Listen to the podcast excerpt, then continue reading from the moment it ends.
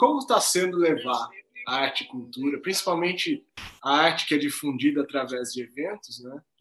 Como tem sido esse desafio nesse novo normal? Comigo tenho o meu parceiro minha, da, da, dupla dinâmica que formamos, professor Caio Silva. Bom dia, boa, Abner. boa noite, Caio. Bom dia, boa tarde, boa noite. Abner, tudo bem? Sara, Loyola, um prazer tê-la aqui. Bom dia, bom dia, gente. Eu que agradeço o convite. Vamos lá falar sobre esse novo cenário, esse desafio. Mais um para produtor. O produtor vive de desafio, né? Acho que é o que nos mobiliza, inclusive. Mas nossa primeira pandemia, vamos ter que descobrir novos modelos aí. Pois é. A gente falava essa semana, né, Sara, que não, não, não tem receita de bolo para superar esses desafios. E eu gostaria que você contasse um pouco dessa história, que pelo jeito é repleta de desafios, principalmente devido à sua atuação na cultura inclusiva, né, que privilegia a, a diversidade brasileira. Então, conte para a gente um pouco dessa sua história. É, eu falando de trajetória, assim, meus trabalhos sempre são é, nesse sentido de colocar.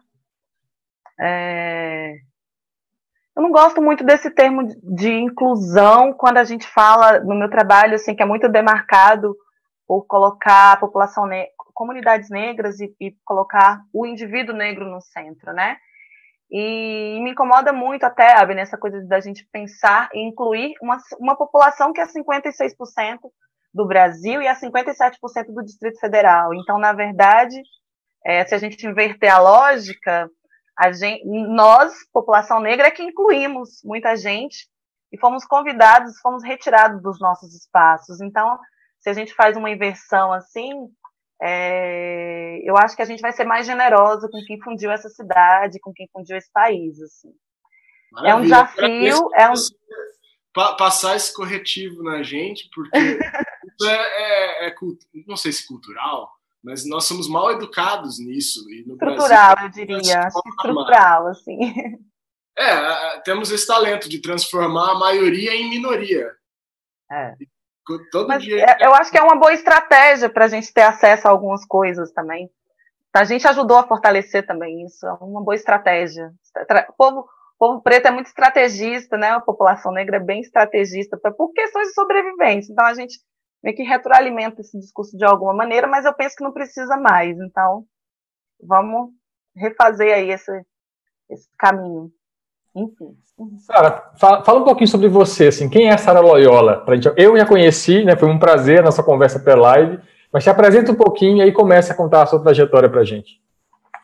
É, eu sou, meu nome é Sara Loyola, Viana, sou uma produtora cultural trabalha, atua assim diretamente com o mercado, que vive disso há 15 anos, mas minha história começa muito antes. Eu sou baiana, lá do interior da Bahia, de uma cidadezinha chamada Medeiros Neto.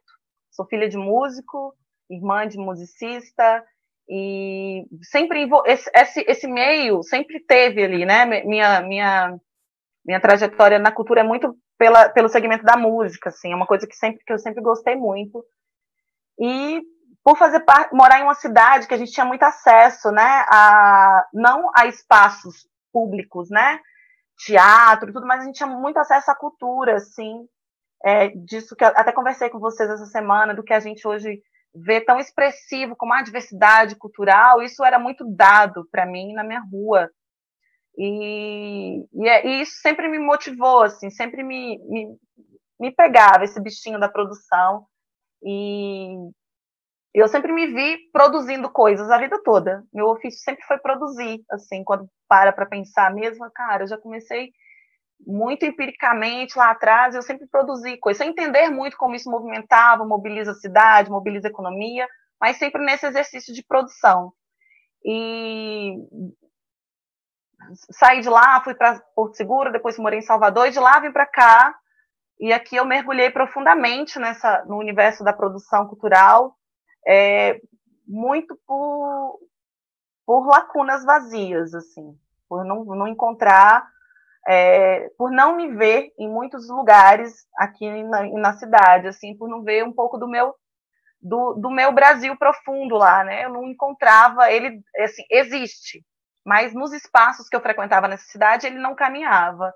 Então foi a partir dessas lacunas que eu comecei a trabalhar aí dentro do, com cultura na cidade e e aí foi só foi foi, foi andando e quando a gente eu acredito muito nisso sabe Abner e, e Caio quando a gente é, trabalha para algo tão que é tão longe assim para alguns olhos, né? Quando fala, ah, eu trabalho para música, eu me sinto de verdade uma grande é, operária da música, sabe? Porque no fundo, no fundo, isso tudo que a gente faz da cultura, né, também, né? Não só da música, como o ano passado aventurei em outros espaços. Tudo que a gente faz é tentar é, eu tenho uma grande amiga que fala isso, que a artista faz uma faxina, né, nas emoções, são faxineiros de emoções tudo que a gente faz é contribuir para que a arte pegue um pouquinho ali, chegue um pouquinho naquela essência. Então, eu nunca gosto de perder isso de vista, de que eu sou uma operária da música e da cultura e de algo que talvez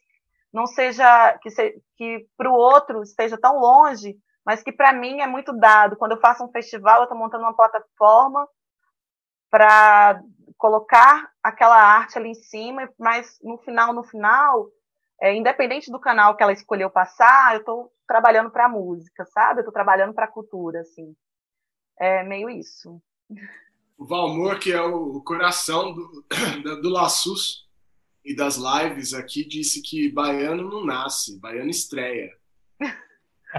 Ele é, é conterrâneo é também. É muito convencido, esse povo baiano. eu, é. quero um, eu, quero ter um, passaporte para Bahia, porque Bahia é outro país, né? A gente fala que é o Brasil e a Bahia, né? Eu quero, o Murra que fala isso, o Murra que é amigo também da Sara, um grande amigo, ele fala que a Bahia tem que ter um passaporte para Bahia.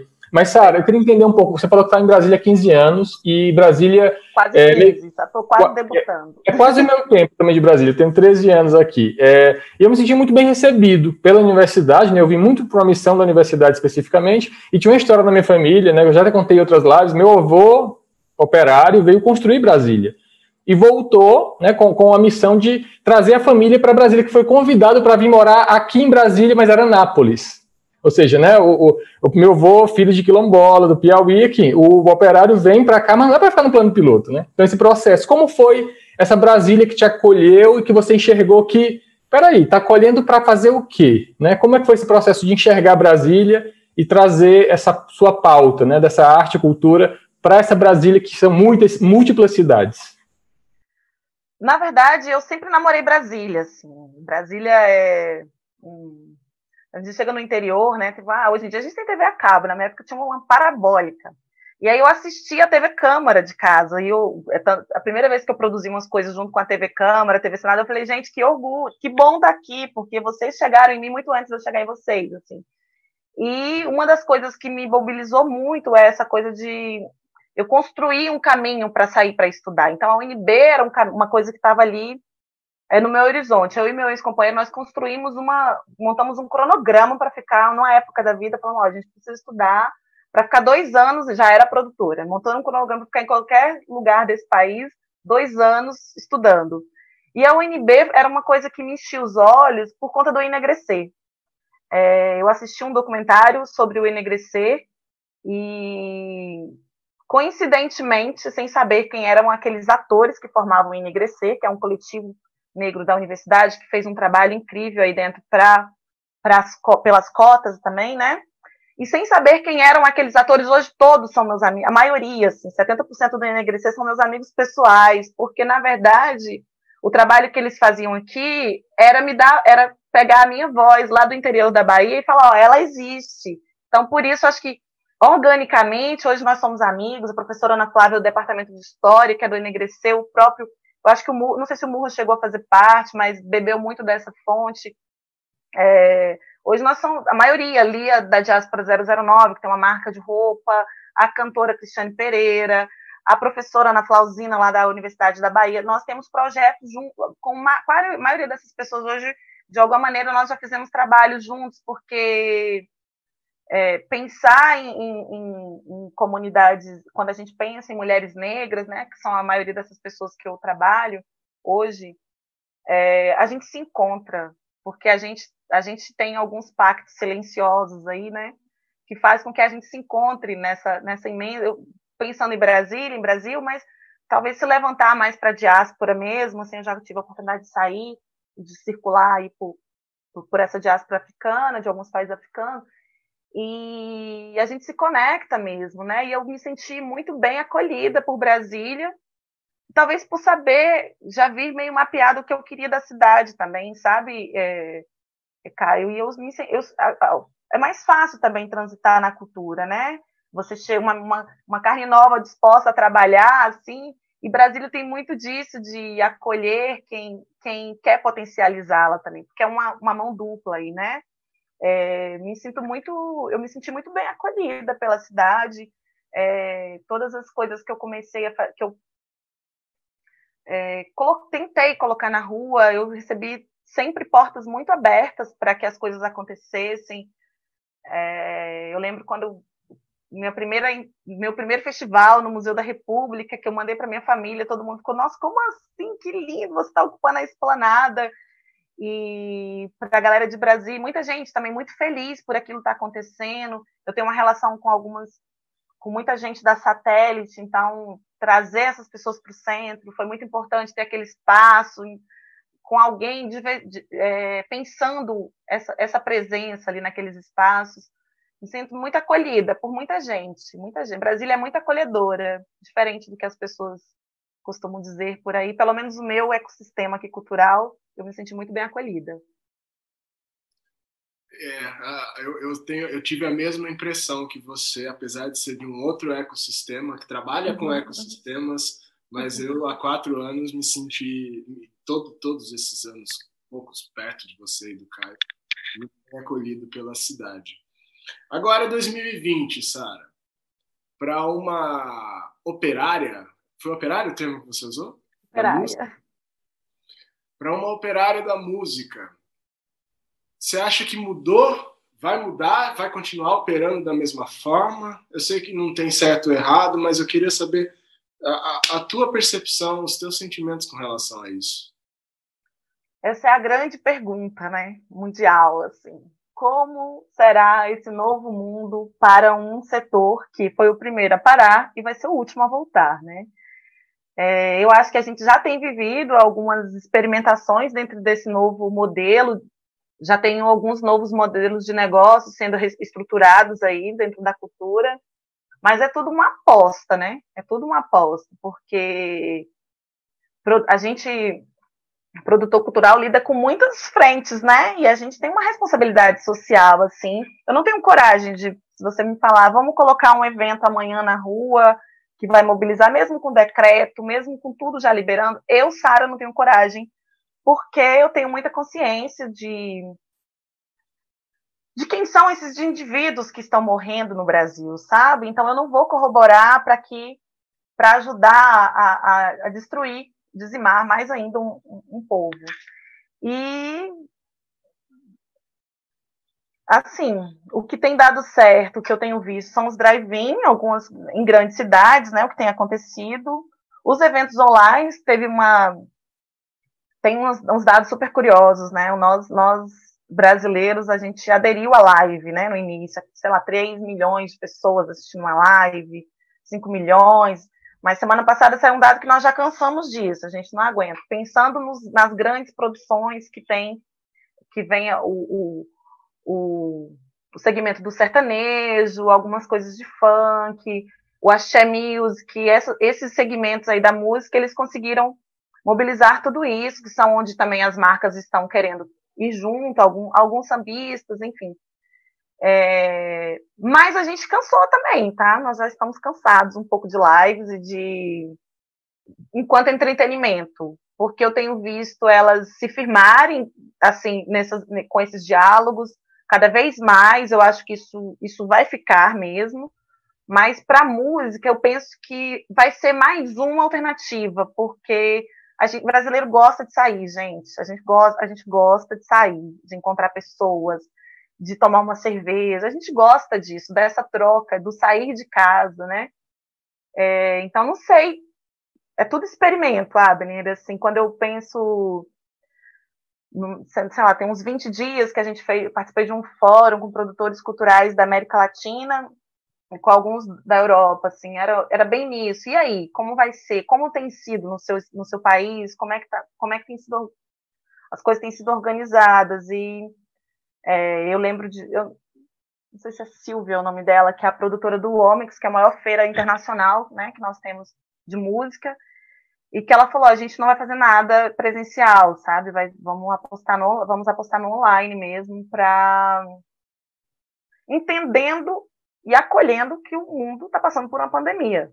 Então vamos, vamos assumir isso aí. E, e todo mundo veio com tentativas. Estamos testando isso, estamos testando. Então eu acho que é um momento de teste, apostas, está todo mundo vendo o que o outro colega está fazendo, ligando para ele, e aí funcionou. Essa semana mesmo liguei para um amigo meu que está com drive-in Falei, como é que tem sido? Sei que ele está fazendo curadoria. Eu falei, como é que está sendo? Me, me conta, o que, é que você está achando que tem funcionado, como não, quais são as dificuldades, assim, que público é esse que está acessando. É, eu acho que é tudo tudo aposta, tudo. Eu gosto de usar a palavra, tem um, um antropólogo que ele fala essa palavra futurologia, eu adoro, assim, porque é tudo a gente está trabalhando na futurologia, gente. Vamos virar tudo tudo é. aposta mesmo. No Laçus a gente trabalha muito o espaço público, de diversos aspectos, desde uhum. do conforto térmico, a ocupação desse espaço público, ao desenho desse espaço público. E, e você trazer essa questão do drive-in, que é uma nova modalidade. Ah, mas a gente tem visto também, né, Caio, novas manifestações e novas, novos usos dos espaços públicos que essa doença tem forçado a gente a, a fazer. Agora, com relação ao drive-in, é uma coisa que, para mim, é, eu fico curioso de saber mais disso. Por exemplo, é, usando esse termo que, que você não gosta, do inclusivo ou do exclusivo. Quem vai a pé? Convidado? Quem vai a pé é convidado para um evento desse? Atinge quem, né? Quem na cidade pode privilegiar? Como é feito isso? E do ponto de vista da sustentabilidade também é algo que, ok, é uma situação de exceção, né? não é o normal que a gente costuma viver, mas uma arte que depende de combustível fóssil para acontecer e grandes espaços que depois ficam acabam sendo inúteis, né? A não ser o asfalto é que resta. Não sei. Eu ainda não tenho opinião formada sobre isso. Caio, você tem alguma contribuição antes da gente ouvir a, a Sara sobre isso? Caio, eu queria, eu queria, eu queria colocar mais uma polêmica nessa pergunta, Abner, porque é, o fato do carro ser protagonista, né, como a própria Sara nos colocou, é o evento, é, é, é, usar a cidade de maneira responsável, né? O evento drive-in vendendo cerveja, é, como é que eu coloco a lei seca, né? Então, assim, a gente tem que a gente tem que discutir várias nuances. Então, como a Sara enxerga uma saída, digamos, para essa, essa, essa arte responsável na cidade? Né? Como é que eu posso ocupar a cidade de maneira mais responsável? Você tem uma sacada? Pode falar essa sacada? Como seria o evento da Sara ideal? Esse evento que eu vi que você falou que você é editor, né? Você está pensando, mas como seria esse evento da Sara, esse, esse, festival de forró? Fala aí para a gente um pouco sobre as suas ideias. Forró eu acho bem possível nesse formato. A gente vai ter que esperar um pouquinho essa ansiedade, é, acho bem difícil forró no formato nesse, nesse formato. Mas é, assim, eu fico pensando também, sabe, que é, esse tempo de silêncio que a gente está sendo convidado, assim, cansa as pessoas, gente, um pouco. Então eu entendo os colegas que estão apostando em drive-in, dá um respiro para para cadeia em algum em algum em algum uma dimensão assim de você conseguir manter sua equipe, não, não, não demitir todo mundo. Eu entendo tudo isso, o que tem economicamente envolvido. É, eu, eu também, eu acho que são é isso. Interrogações, interrogações. Quem, quem tem acesso? É, no caso de Brasília, que é uma cidade que já tem muito carro na rua, então talvez tenha funcionado para uma classe média, classe média alta que tem frequentado isso. É, das questões que eu, que eu questionei essa semana conversando com um amigo foi o tempo que as pessoas ficam no carro, assim, né? Só passar um filme, não vai passar. Então, os eventos musicais têm acontecido, é, as bandas têm acontecido, porque sair de casa para ver um filme no carro, sendo que eu tenho outras possibilidades, assim, e aí tem, tem funcionado, mas isso, quanto tempo, uma, como produtora, minha cabeça já pensa em logística, em quanto tempo aquela pessoa fica ali, como aquela pessoa utiliza o banheiro, quem está limpando aquilo, que, como é que é, como é que tem funcionado. É... Eu não sei dizer. Não é o meu público. Esse, eu, não é o meu público da Sara. Esse público que, que vai sair de casa para ir para pegar um carro para ir para um drive-in, pagar 30 reais para estar tá lá perto do aeroporto. Especificamente não é o público a qual eu trabalho, mas existe pessoas sedentas para saírem de casa, nem que seja para ficar dentro do carro. E essa, essa coisa da lei seca é uma coisa que o consumo, né? Esse, esse, nosso jeito de. Esse comportamento social do brasileiro de estar sempre vendo um show com uma cervejinha ali na mão, ou até vai para o teatro, assiste um pouquinho, mas quando sai de lá vai confraternizar no bar, enfim. Como é que, como é, que é isso, né? Quando você tem uma receita de, de bar inclusa ali no seu, no seu faturamento para fazer a, a, coisa girar, enfim, são questões aí. Está todo mundo testando modelos de negócio. E eu acho que no final de tudo, nós vamos sair com algumas outras possibilidades, sabe, de, de modelos de negócio dentro da, da cultura.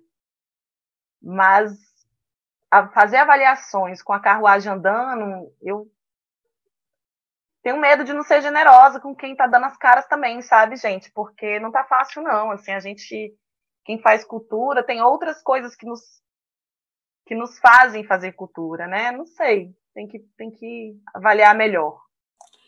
Entendi, Sara. Você comentou um pouco para a gente, é, na nossa reunião anterior, sobre a questão de descentralizar a cultura, que era muito importante, fundamental, mas como eu faço para dar visibilidade, trazendo para os palcos principais, né? Aquela banda que sempre tocou forró em Ceilândia, ela quer tocar na esplanada. Então, assim, fala sobre isso, assim, como democratizar a cultura nesse momento de descentralizar e, e redemocratizar a cultura. Eu queria entender um pouco a sua experiência sobre isso.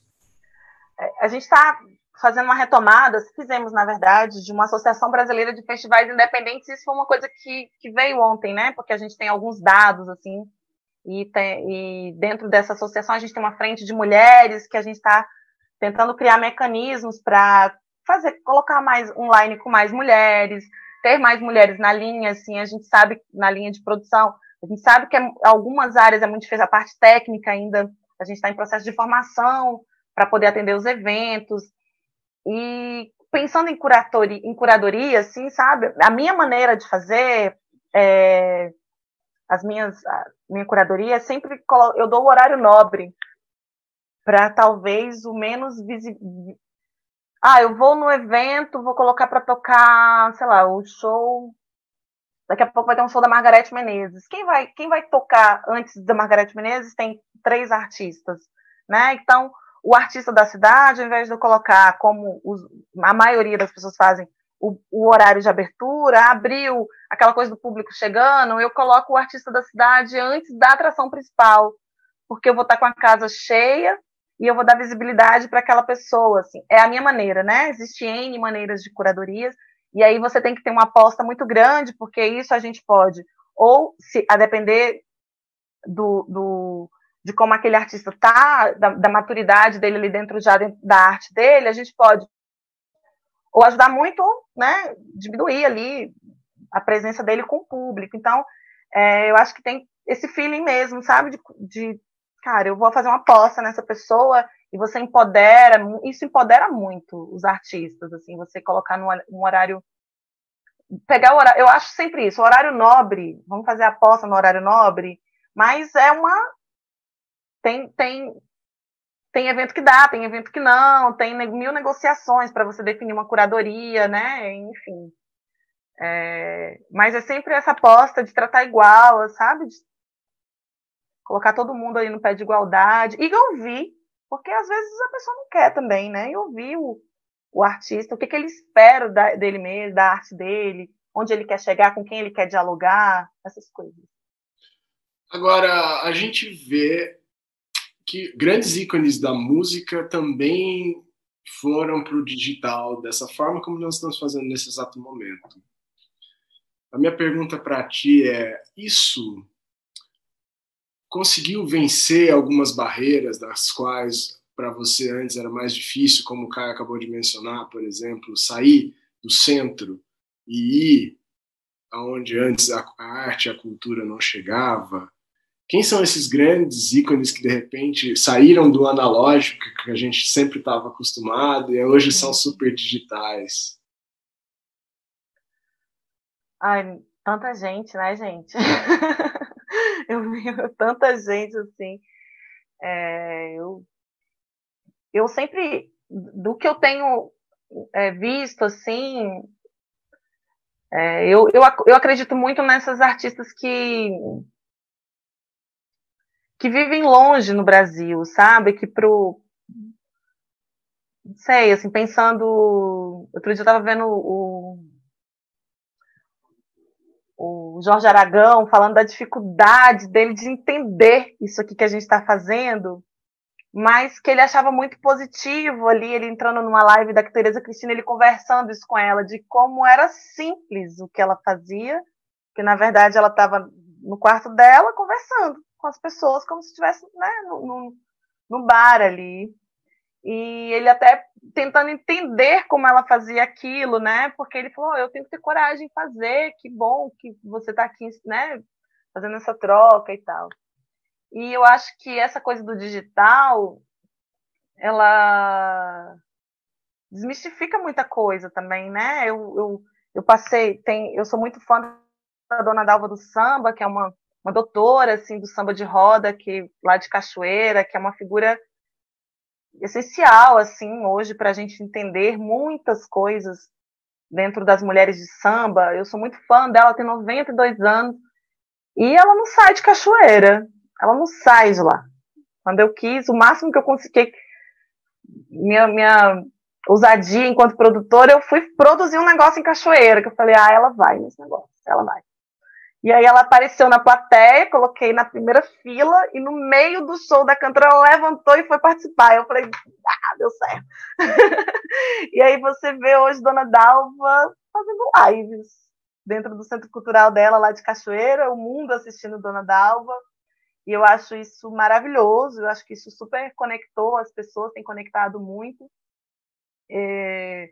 Poderia falar de vários nomes grandes, sabe? Gil no quarto dele, Gil trazendo neto, toda a família inteira, Caetano que se recusa a fazer live, eu entendo Caetano. A gente está numa pandemia, eu vou fazer esse povo entrar na minha casa, não quero ninguém na minha casa, entendeu? Eu super entendo Caetano. É...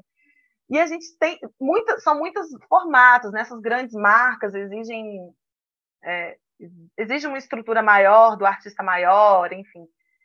Eu acho, isso, eu acho que isso tudo ficou. Era algo que já tinha como possibilidade que a gente explorava muito, pouco. Mas eu acho que depois, agora, a partir de agora, vai ficar mesmo, assim, sabe? Vai ficar. A live é uma coisa que é uma ferramenta, né? Que nós descobrimos aí no, nessa pandemia que pode ser mais efetiva. Alguns artistas já trabalhavam com lives. Mas o Brasil foi quem mais aderiu. O brasileiro adora internet, né, gente? você falando do, do Caetano, uh, não quero ninguém na minha casa. O Caio tem uma plaquinha na casa dele, logo que você entra, me casa é me caça, e pronto. É, você lembrou da plaquinha? É, né, é, é, verdade, às vezes é muito invasivo, né? você está na sua casa, né? É, um, é, uma discussão interessante. O espaço público, aqui em Brasília, tem essa discussão. A cidade é muito espaçosa, né? E aí, nesse momento de distância social, isso até ajuda, né? É, mas a, o espaço doméstico, o espaço da casa, a gente tem vivido aí uma série de reformas da pandemia, né? Tipo, os arquitetos trabalhando. Eu tenho feito algumas lives com, os, com umas amigas arquitetas, tem falado que aumentou essa área. Então, assim, a cultura né, se, re, se reinventando e também os arquitetos se reinventando, né? De reelaboração desse espaço, criando oficialmente, às vezes, o home office que estava. É, eu, eu vou entrar nessa, nessa estatística, certamente melhorando o meu espaço de trabalho. Também eu acho que contou uma coisa importante, Sara, para a gente. Queria que você, que você falasse para a gente mais sobre isso, que é assim, os eventos, as atividades que já estavam é, se reinventando, né? Que você falou assim, olha, quem estava se reinventando, quem tá, quem é flexível, quem é resiliente na cultura, que encontra seu nicho, encontra seu público, talvez está precisando de um tempo maior para se reinventar agora, mas certamente vão sobreviver. Você falou dessa, dessa flexibilidade, né, dessa organicidade que é a cultura. Então, assim, fala da sua experiência. Eu queria muito falar do forró, porque forró eu, como bom piauiense, sou dançarino de forró. E não ah. dá para dançar forró com distância social, né? Forró sozinho não tem graça. Conta desse carnaval que vai ser em junho, que você me contou, eu fiquei, assust... eu fiquei refletindo, eu não dormi nesse, nesse ah. dia. Fala pra ah, gente é? como vai ser o ano que vem. Como é que... Vai ser ano 2 da pandemia para a cultura? Vai ser ano 3, ano 4? Como é que vai ser isso? Ah, eu espero que não seja um ano 2. Acho que seja um ano 1 um pós-pandemia. Pelo amor de Deus, gente. Gostei, da, é... gostei do otimismo. é, tem essas coisas, por exemplo, São Paulo já cancelou, não vai ter carnaval, não vai ter Réveillon, São, é, o Rio também. É, Bahia já se fala em. O carnaval já é algo que que não vai acontecer, até porque a gente, para fazer produção, gente, a gente tem um, é, precisa de um tempo, né, para produzir. A prévia é minimamente seis meses, assim, você vê um festival lindo na rua, às vezes tem um ano ali de construção, seis meses, mi, minimamente seis meses tem que ter de, de, de produção para um festival de pequeno médio porte, de captação de recursos de tudo isso aí mais de um ano, enfim. É, e aí a Bahia já já falou que provavelmente o carnaval não vai ter e já transferiu o carnaval para junho. Eu achei maravilhoso. Sinceramente, eu achei maravilhoso. É, espero que nós possamos já, já, já poderemos aglomerar em junho, assim, porque eu acho bem perspectiva bem positiva se a gente conseguir aglomerar no nível de carnaval, tá? é, e aí, e eu acredito mesmo que vai que a gente vai essas coisas mais orgânicas elas resistem, porque é, o samba resistiu, né? A gente resiste há séculos aí, a, a capoeira é resistência, é, tudo, né? Jazz, forró. Agora, é, tem uma, algum segmento que você vê mais em risco de, de repente, não resistir? Ou todas as formas. Você fala no segmento da música? Dentro da música? É, ou, ou todos segmento... Esses... Eu acho que, que esse é o momento da coragem, sabe? De você pegar a sua coragem, e eu acho que em todos os segmentos, quem tiver coragem e conseguir ter uma resiliência e fazer uma leitura, olhar para o cenário, fazer uma leitura do onde eu posso ir aqui, o que, que existe de ferramenta, eu falo, eu acho que isso é o, o grande lance. E também é, tá, tem sido um momento de muito de pensar em construções coletivas, que é algo que o Brasil já faz tão bem, né? A gente, a gente conseguiu sair de, de a gente conseguiu tantas conquistar tanto assim quanto coletivo, pensando coletivamente, diversas frentes aí. É, políticas públicas incríveis, nós tivemos acesso a tudo isso porque nós pensávamos coletivamente, estávamos ali em construções coletivas.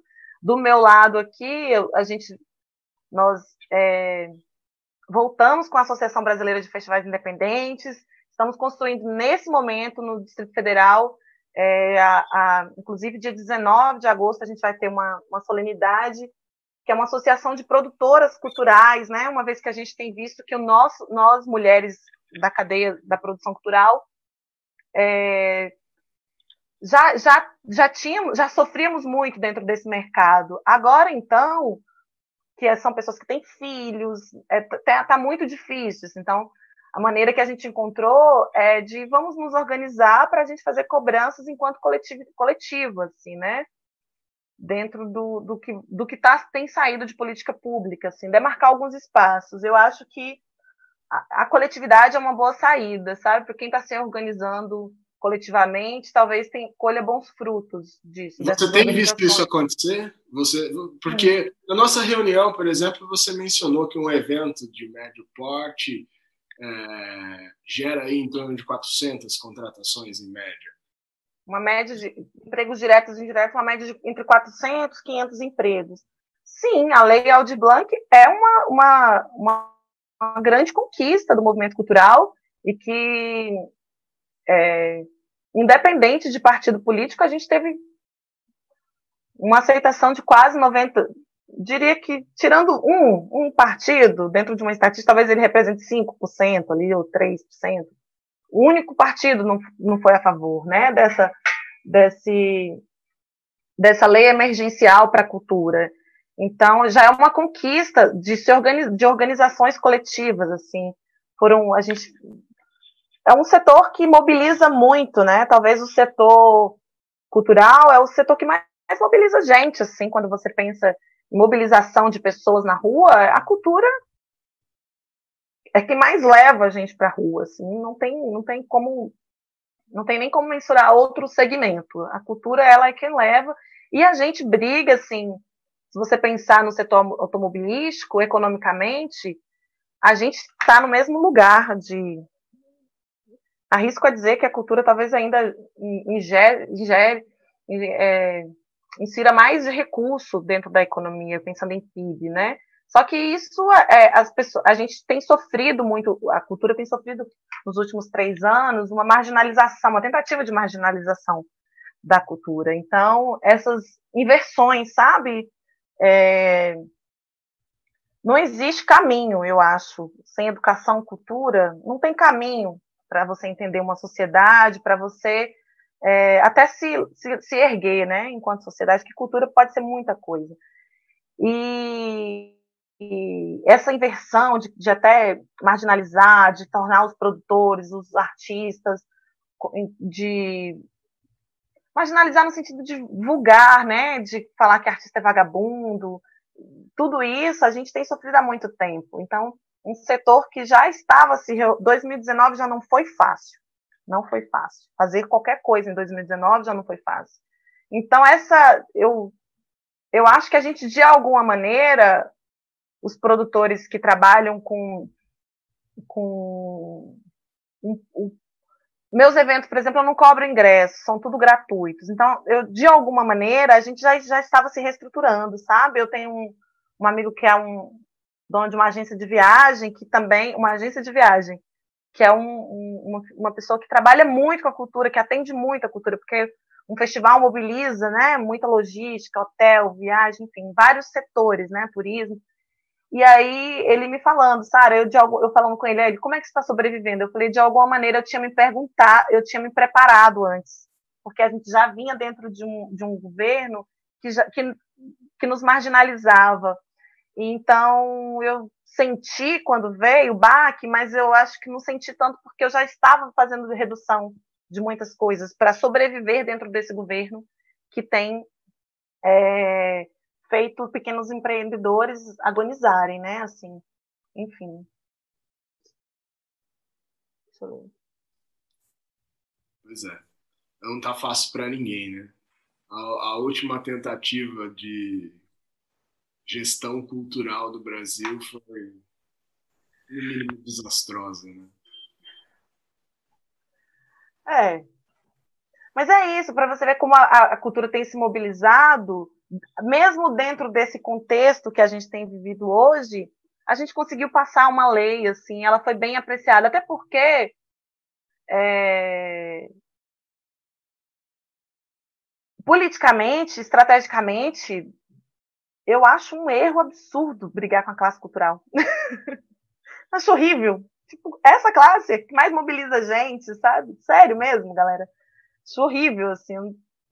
Por mais que tenhamos campos opostos ali, eu acho, acho bobo, até infantil, ficar criando briga ali com, com a classe cultural.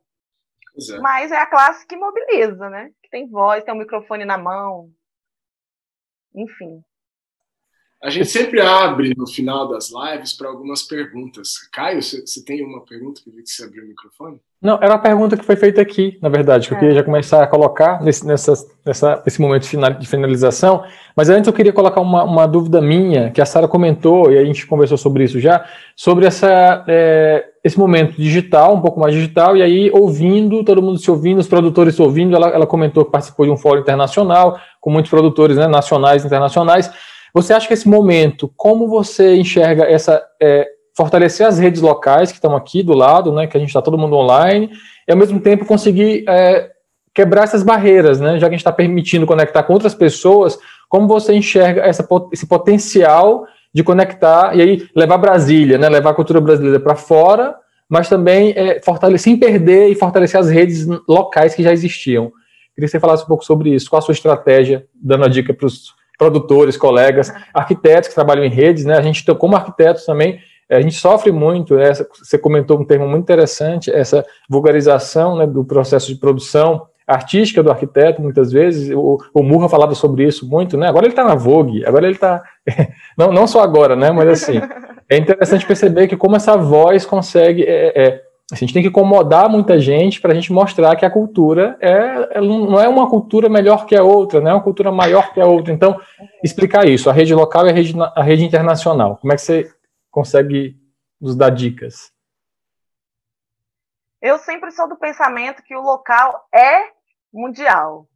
É, tem, tem uns, uns, artistas que eu trabalhava que dizem, ah, eu faço música autoral. Eu falei, o Gil também. né?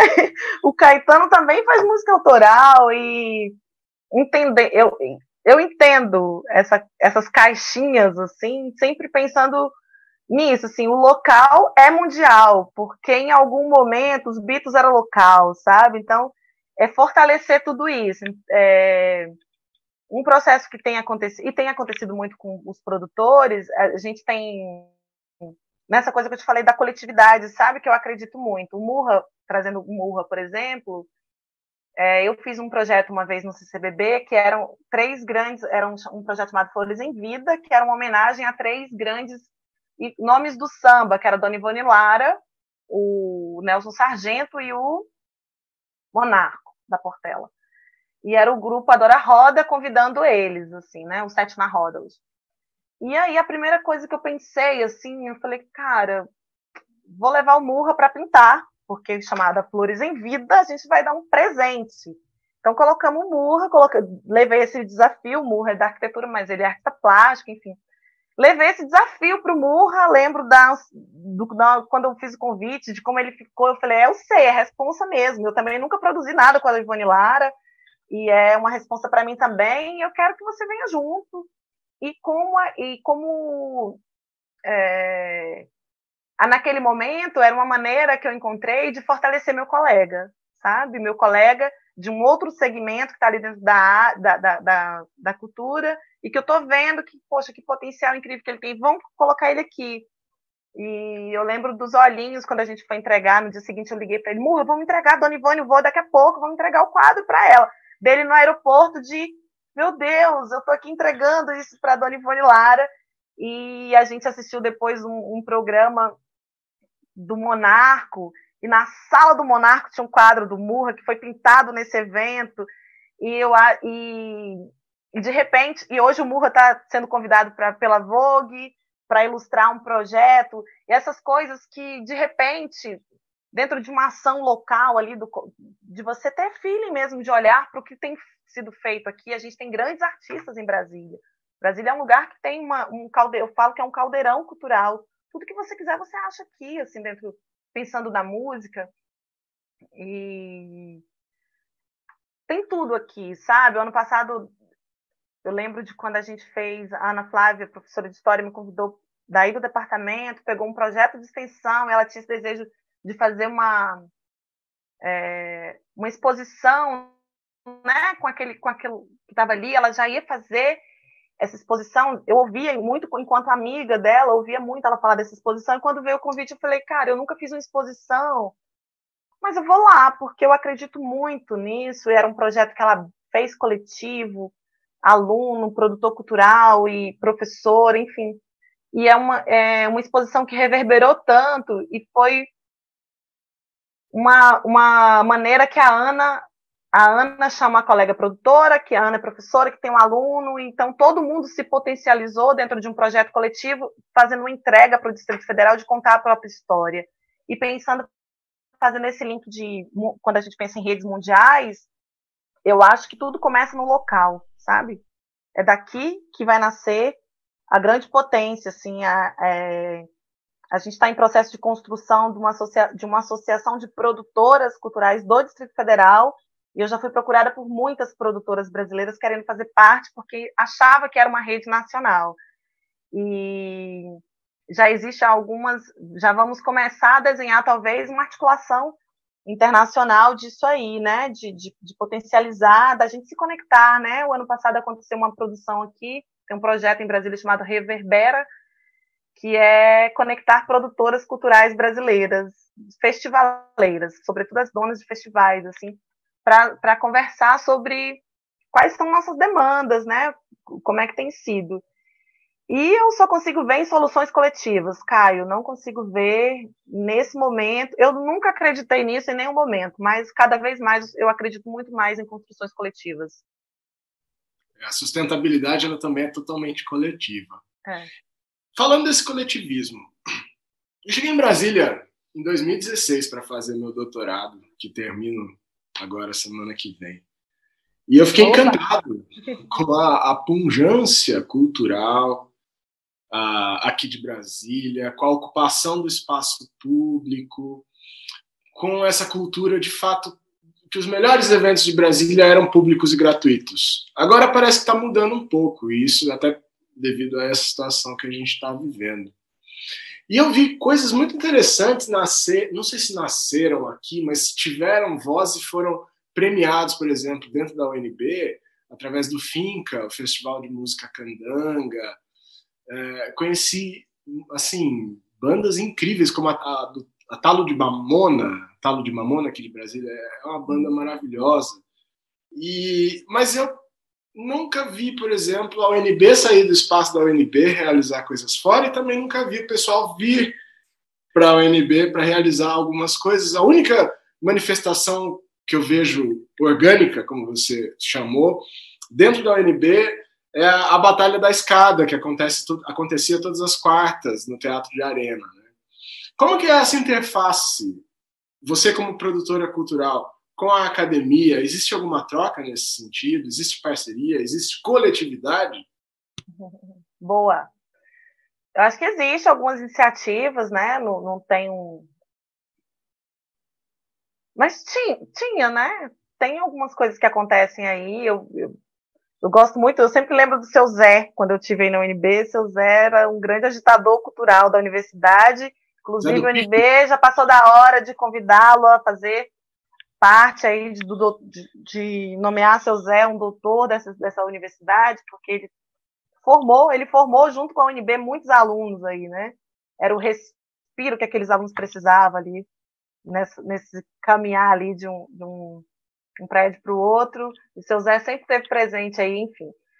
É, eu acho eu acho que acontece, mas eu acho que poderia a, a, universidade poderia explorar mais isso, sabe? Por, porque quando a Ana, Ana Flávia chega e leva uma exposição que, que, que é, é um projeto de extensão de um departamento para o Museu da República e consegue em menos em 15 dias assim uma, um, a gente fez um muito por baixo pensamos em 12 mil pessoas passando por ali tem tem teve uma tem algum cálculo, uns cálculos para mais né? Essa mesma exposição esteve aí na universidade ela passou por aí e uma exposição pioneira de, que sai de um grupo de uma pesquisa com alunos, né? Então, é, eu acho que existem N possibilidades, departamento de música, daí, de teatro, é, existem, né? Existem as, as, as ações que, a, que o, os departamentos fazem, mas eu acho que pode vir mais, sabe? Para cá, para fora. Mas os departamentos não, não, estão fazendo dentro dos departamentos. Né? Por exemplo, agora tem espaços que estão sendo revitalizados dentro da UNB, como a Casa de Cultura da América Latina, CAL, né? no uhum. famoso pico da CAL, é verdade. no Comercial Sul.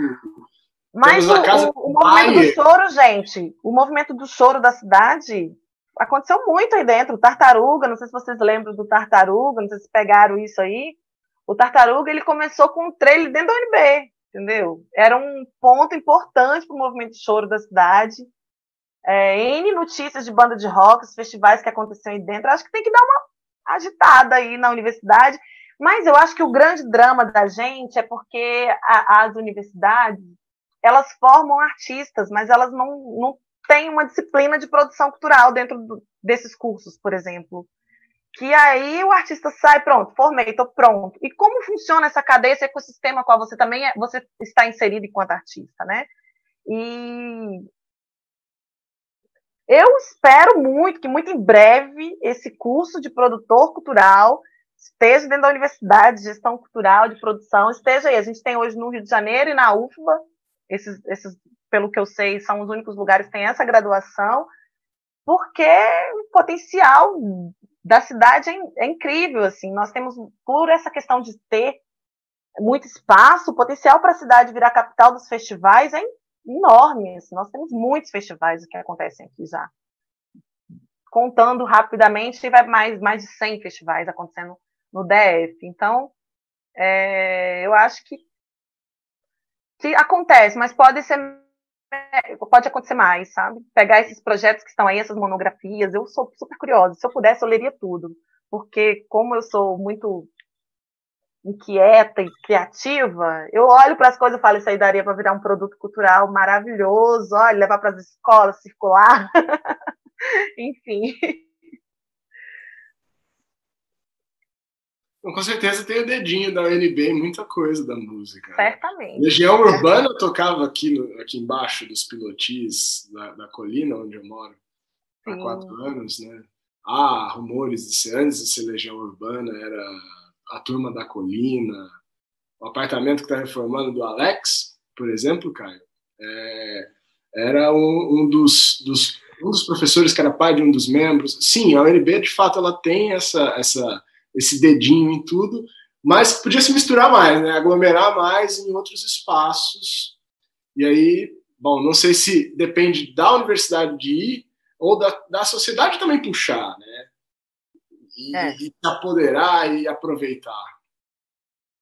É um, é um diálogo. Eu acho que tem um pouco também, é, quando a gente pensa na academia, um distanciamento esse distanciamento do, do acadêmico, do dali de, de, se misturar na cidade, enquanto pegar aquele pensamento acadêmico e colocar, olha, isso aqui que a gente está falando, está falando disso aqui, sabe? É, de fazer associações mais propositivas também, dos dois lados, porque assusta um pouco. É, quando vocês me convidaram, eu fiquei até surpresa. Eu falei, nossa, mas a academia quer saber o que eu ando fazendo da minha vida, né? Dentro desse contexto, assim, eu que tenho um fazer tão empírico ali de, de trabalho, enfim. Eu, e eu olhei para e falei assim, tá, vou topar. vou topar, assim. Que investigação, minimamente, é eles estão fazendo uma investigação, assim, né? Dentro de como tem sido esse gerenciamento dentro de uma pandemia em vários setores, enfim. Mas eu acho que eu acho que em algum momento as coisas vão se alinhar. Eu acredito muito nessa geração que está na universidade, gente. Muito, muito mesmo. Aproveitando a pergunta da Regiane, que tem um pouco que você falou, eu fiquei curioso né, para conhecê-la por conta dos bastidores da cultura. Que eu acho que os artistas aparecem muito, né? A gente conhece, e aí essa visibilidade que você falou faz parte de um processo de é, apresentar quem está por trás, ou seja, essa geração de emprego, né, na verdade, quem promove, quem estuda, né, quem pesquisa, quem avalia, ou seja, tem muitos agentes aí em cima da cultura. Então a Regiane fala aqui, pensando na cultura em tempos de pandemia, por meio de lives internet, a população passa a conhecer melhor quem são os agentes culturais e artistas da sua região. É positivo para a cultura? Então, assim, você enxerga que você, como protagonista, mais dos bastidores, né, consegue agora utilizar esse momento para discutir, se apresentar, né, criar essas redes? Como é que você tem utilizado esse momento de pandemia para se fortalecer como profissional? Eu estou bem nos bastidores também, né? Porque a gente discute, debate muito com nós, né? Com nossos pares ali procurando saídas. É... Não sei se a gente tem, tem usado como gostaria, como deveria, talvez, essas redes, né? Porque como a gente é dos bastidores, a gente está sempre pensando ali é, nos bastidores. Então, é, eu tenho muita, eu tô com muita dificuldade com lives, por exemplo. O, pessoal, o povo me convida, eu fico, ah, não, não, não, não, não, tô, né? Mas tenho morado no Zoom. tenho morado, literalmente, assim. morado, acordo às nove da. É, ligo o computador às nove, saio nove da noite, da ontem sai dez e meia, assim dentro de muitas articulações que têm acontecido, né, e dentro dos nossos trabalhos, esse momento também de cada um estar tá em um lugar. É, tá, é uma autocrítica mesmo, talvez eu use muito pouco para dar essa visibilidade, né, porque eu acho que produtor sozinho também é ruim a gente ficar, olha como eu sou legal, olha, não, vamos pensar no coletivo, assim, porque coletivamente a gente tem tem, tem feito muito barulho dentro desse país aí. É, o que eu, essa lei emergencial, gente, isso aí é um histórico que aconteceu aí. Histórico, completamente. Eu nem acreditava que ia passar. Quando, quando começou a construção, eu falei, não vai passar. E agora a gente já está implementando. Agora a gente já está conversando com a Secretaria de Cultura do DF, já saiu lá do, da Secretaria Nacional, enfim. É, e vai dar um respiro, né? Vai dar um respiro assim para a comunidade artística mesmo, para mas eu acho que fazendo autocrítica, acho que eu uso pouco, menos do que deveria, menos do que gostaria, talvez. Maravilha. Nós estamos chegando já ao final dessa live, passou super rápido. Já. Espero, espero que tenha sido um convite. Nós agradecemos muito pelo aceite do convite e que tenha sido algo que que foi bom e, e que te motive a participar de mais lives. Né? Não, foi bom, foi bom. Muito obrigada, muito obrigada mesmo. Assim, é... a gente é produtor porque a gente adora muito aquilo, mas a gente não gosta de estar lá na... com o holofote em cima da gente, mas se sente muito bem, né? É... Fazendo de alguma maneira potencializando coisas ali, potencializando pessoas e é muito, é muito prazeroso saber que 5 mil pessoas saíram das suas casas porque acreditam naquilo que você pensou lá atrás, sozinho, assim, essa, esse fazer cultural ele é muito solitário, apesar da gente mobilizar muita gente. E eu acho que esses convites, como o de vocês, como muitos chegam, né, é, é, é um reconhecimento do nosso trabalho, assim. E começa essa, essa pandemia veio, veio com muitas perguntas de como é que essa cadeia tem se estruturado, de dar visibilidade também para esses trabalhos todos, né? Que a gente mobiliza desde um carregador técnico de som, de luz, ao montador de as empresas de som, de, as empresas de ferragem, a gente mobiliza muita gente, contador, hotelaria, bares da cidade, quando a gente está pensando num, num, projeto né, cultural. Então, quem são essas famílias que vivem, que sobrevivem da cultura e quando as pessoas me procuram para falar sobre isso, é, de alguma maneira eu, é uma resposta da sociedade falando, olha, a gente percebeu que o seu lugar, que o seu, seu trabalho dentro dessa locomotiva parou um pouquinho aqui. Como é que tem sido? Então, é, eu que agradeço pelo convite, sobretudo um convite vindo de um de um espaço que talvez eu não imaginasse que quisesse falar sobre cultura mesmo. Eu fiquei bem surpresa, gente. Tipo, laboratório de arquitetura e urbanismo vão falar. E a gente dialoga tanto, né? A gente conversa tanto com a cidade, cada lugar de produção tem uma diferença. Você vai produzir uma coisa no museu é de um jeito, isso pode, vão lá, vão ler de, coisa, decreto de fã. É, é muito junto, a gente joga muito junto com arquitetura e urbanismo na, na hora de produzir as coisas, né? E eu achei muito legal o convite a partir de vocês. Muito obrigada. Seu trabalho traz vida à cidade, né? É. É e a cidade sem arte, sem cultura, sem eventos, sem gente, o que, que é cidade? Né? Exatamente. Então nós realmente temos esse olhar interdisciplinar para continuar a vida, é, isso é a sustentabilidade que o Laboratório de Arquitetura e Urbanismo tenta trazer, né? É a continuação da melhoria dessa vida, né? Caio, nós temos recados, né? Temos. Eu, queria, eu, queria, só fazer um, um agradecimento final à Sara. Eu, eu, gostei muito de conversar e entender o seu olhar é, bastante apurado sobre a cultura na prática, né? Que a gente tem essas lives, elas são também um momento para a gente sair dos muros da universidade, fazer a divulgação científica como ela deve ser, né? Falando com as pessoas de várias áreas, integrando vários saberes. Então, muito obrigado por ter aceito o convite. E eu queria te convidar a divulgar seus canais, suas redes sociais. Eu não sei como é que você se comunica. Então a gente coloca lá no YouTube depois da live, ela fica gravada, né? A nossa live também, ela vira um, uma, um episódio de podcast. A gente já está no ar Legal. há 10 episódios, então a gente vai divulgar para você, né? Divulgar para os seus pares enfim, você deu vários recados aqui, né? Contou o seu depoimento, deu vários recados para quem trabalha na área, acho isso fundamental. E, enfim, pode divulgar, falar, não sei qual o seu arroba, e o Abner fala os recados depois. Eu tenho vários arrobinhos lá.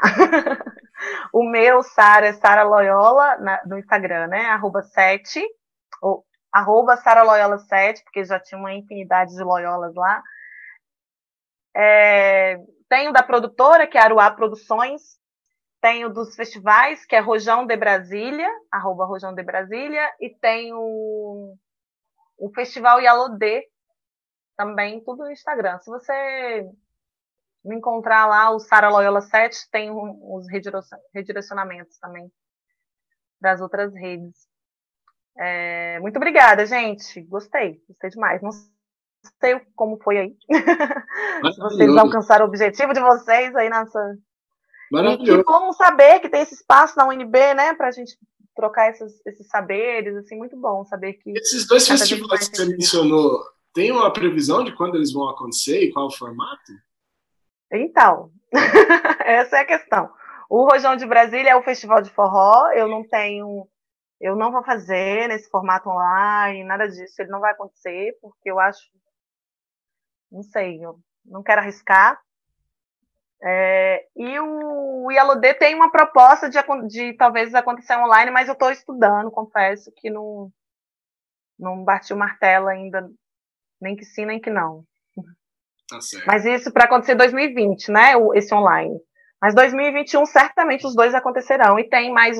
Eu ia fazer uma mostra instrumental também em maio, no início da pandemia. E quem me, quem me sinalizou que, que não ia acontecer foi uma artista internacional que estava contratando uma artista espanhola. Ela falou: Eu não sei se a gente vai conseguir chegar no Brasil, porque nós estamos parando. Isso em meados de janeiro, assim porque a previsão é que talvez quando o festival for acontecer aqui esteja tudo parado. Eu, como assim? Então, foi quando eu comecei a pensar que essa pandemia estava chegando mesmo e que é, não, ia, não ia rolar. E aí eu cancelei o evento de maio em janeiro. Meados de janeiro eu cancelei o evento de maio, porque já tinha essa pandemia aí já no meu horizonte, já, ela já estava chegando aqui no Brasil. Enfim, essas questões, gente. Maravilha. Para encerrar, então, tem só um comentário que a Juliana Pinto mandou através do YouTube, que é essencial essa troca entre universidade e sociedade, e parabenizou a Sara pela iniciativa e a nós também, e dizendo que a Sara é uma produtora que enche de orgulho a nossa cidade. querida, ela é uma querida, conheço ela. Então é isso, pessoal. Obrigada, gente. Parabéns. Grande abraço. Até. E mais uma live do Porquê Agora com assuntos